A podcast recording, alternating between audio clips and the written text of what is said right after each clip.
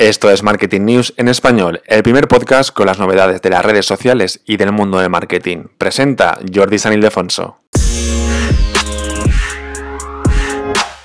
Llega los remixes para todos los vídeos de Instagram. Ya sabes que en los reels de Instagram puedes hacer un remix, que es coger ese vídeo, ese reel, tú eh, hacerlo parecido, lo que tú quieras hacer con él, simplemente es que te aparece ese vídeo justo al lado y en la otra mitad de la pantalla apareces tú haciendo lo que tú quieras. La gente lo que hace es, pues, a lo mejor, eh, pues un vídeo, o sea, un, perdón, un baile musical. Bueno, esto viene de, de, TikTok, es una copia de una opción que tiene TikTok y pues lo que hacen es cogen el vídeo este, hacen un remix, al lado aparece el vídeo la gente bailando y tú haciendo lo mismo, o al revés, o, haciéndolo mal, en plan humor, o que están dando tips y tú al lado sales eh, afirmando que tiene razón la persona que está al lado. Es decir, tú no haces el contenido, tú coges el vídeo de otra persona y aparece justo al lado y tú haces otra cosa de forma que, que, das contenido de valor también.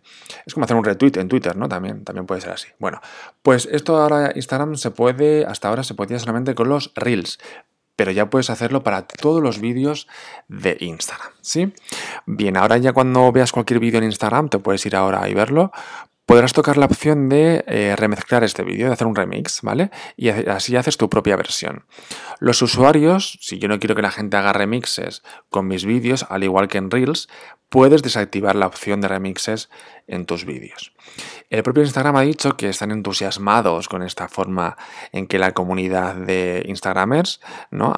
hemos adoptado los remixes en los Reels y entonces esperan que esta nueva función pues dé más formas de colaborar y más imaginación para los vídeos de normales del feed de Instagram.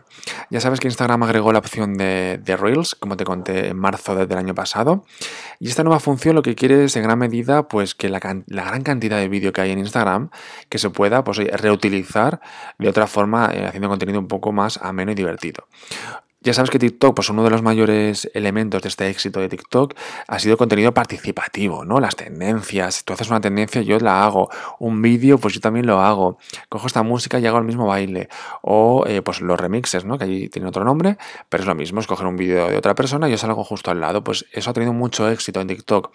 La participación, a lo mejor no crear un contenido desde cero, sino que aprovecho uno y hago yo el mío propio, ¿no? Y TikTok, pues cambió esta dinámica, ¿no? Cambió esta forma de hacer contenidos. Y entonces los usuarios nos quedamos no solamente consumiendo contenido, sino haciéndolo, aprovechando esa tendencia o ese vídeo viral o ese audio viral, yo lo uso para mis propios contenidos, ¿vale? No empiezo desde cero, sino que me aprovecho de algo que ya es interesante, que ya gusta a la gente, para hacer el mío propio. Bueno, pues Instagram lo que quiere con esta nueva función es conseguir eso mismo. Es verdad que la gente joven, oye, pues, em, eh, ¿dónde suele ir la gente joven? Pues a lo que es tendencia, a lo nuevo, a lo visual. Snapchat, aunque aquí en España o en Latinoamérica, en Europa no triunfa tanto, pero en Estados Unidos y en muchos países triunfa muchísimo. Y sigue, y sigue triunfando en el contenido efímero, porque fue el primero, la primera aplicación de contenido efímero mucho antes que, que Instagram.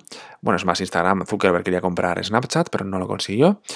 Y mucha gente de Snapchat se quedó allí, es como gente de, TikTok. Sí, se puede ir a Instagram, pero se queda en TikTok porque es su, red social primera, donde tiene su comunidad, ¿no? Pues mucha gente de Snapchat se quedó ahí.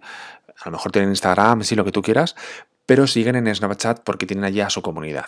Bueno, pues Snapchat lidera el contenido efímero, TikTok lidera los vídeos así interactivos de formato corto, Instagram eh, y Meta que es la empresa que une, ya sabes, Facebook, WhatsApp, Messenger e Instagram, pues tiene que trabajar mucho para ganarse a este público joven que, como te digo, va a donde están las tendencias, a donde está lo nuevo, lo rompedor, no a una persona, a una persona, a una, a una aplicación que eh, hace copias. Al final Instagram se está convirtiendo en una red social que primero vive de las, de las rentas del pasado y segundo que va por detrás, o sea, hace lo mismo que TikTok, un poco más low cost, peor, y va por detrás. Pues tú, yo soy joven, imagínate, pues yo me voy a lo trending, a lo top, me voy a TikTok, que es la primera.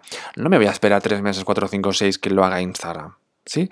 Así que Instagram debe trabajar un poco esta parte meta, debe trabajar esta parte de no ir por detrás, porque si no va a perder a este público joven.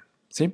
Veremos lo que pasa, veremos ese público joven. Si Instagram recupera este público joven, te comenté en un podcast anterior de la semana pasada que Instagram había mejorado mucho eh, las descargas eh, en el último trimestre del año pasado.